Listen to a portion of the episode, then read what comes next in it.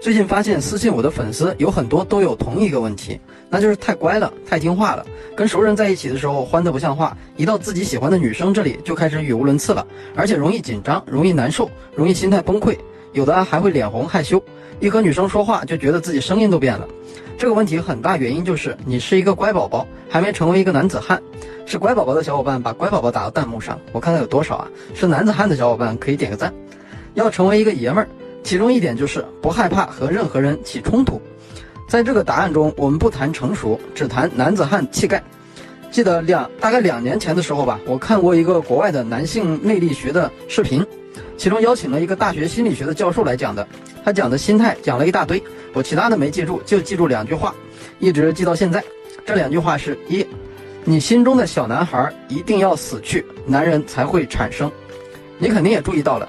我们从小的教育其实都是在教你成为一个听话的男男孩子。父母告诉你要听老师的话，要你努力学习，告诉你这个不能做，那个不能做，就像《进击的巨人》动漫里的一样，告诉你墙外很危险，不要去探索。而随便看看历史，真正被公认有男子汉气概的，哪个是听话的乖乖男？秦始皇、项羽、刘邦、曹操、岳飞，个个都是敢作敢为，为了自己内心的野心、目标或者正义。敢与世界为敌的人，因为男子汉气概本身就是一种狼性，一种敢于按照自己的想法去行动，而不是唯唯诺诺。可是我们男孩子想要成为一个男子汉，却在成长过程中至少遇到两次，让你一直保持为大男孩的大坎儿。第一个坎儿是你的家长和老师。我们大部分人并不是出身富贵，所以并没有一种与生俱来的勇敢。在天朝这样一个地方，无权无势意味着要小心翼翼地夹着尾巴做人。还记得山东招远案网友留言中最经典的一条吗？我们害怕的不是见义勇为，而是见义勇为将会给我们带来的后果与报复。无权无势，你也能，你也只能选择沉默。久而久之，这就会成为你的性格。男子汉气概中的勇敢的特质就慢慢的消磨殆尽。家长、老师在你的成长过程中绝对不希望你受到任何伤害，可是正因如此，又容易过度保护，培养出一朵朵温室里的花朵。而男孩到男人的成长之路，一定是一条铺满荆棘的浴血之路。你想想，你的长辈会鼓励你走上这样的路吗？你的长辈只会让你找个稳定的、稳定的工作、生活、结婚，过过小日子。第二个阻止你成为男人的坎儿是女人。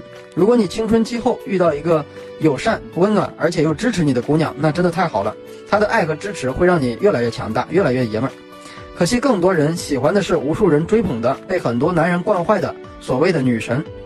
他们在生活中告诉你要怎样听女人的话，怎样为女人付出一切才是爱她，怎样对她好。比如前段时间吧，前两个月有个粉丝私信我，问题是：房子有两套，都是我父母买的，女友要求小的那一套给他弟弟，合理吗？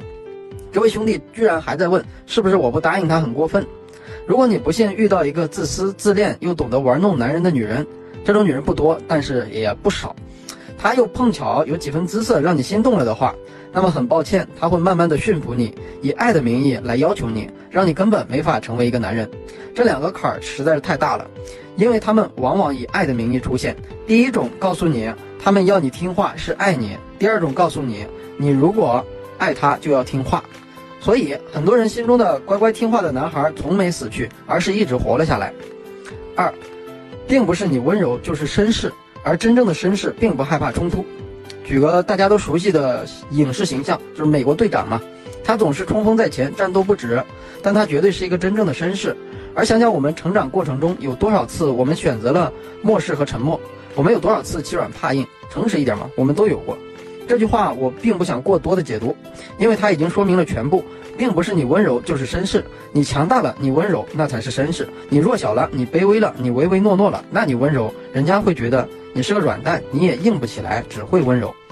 有问题的小伙伴可以私信我，你给我点赞关注，我给你分析问题。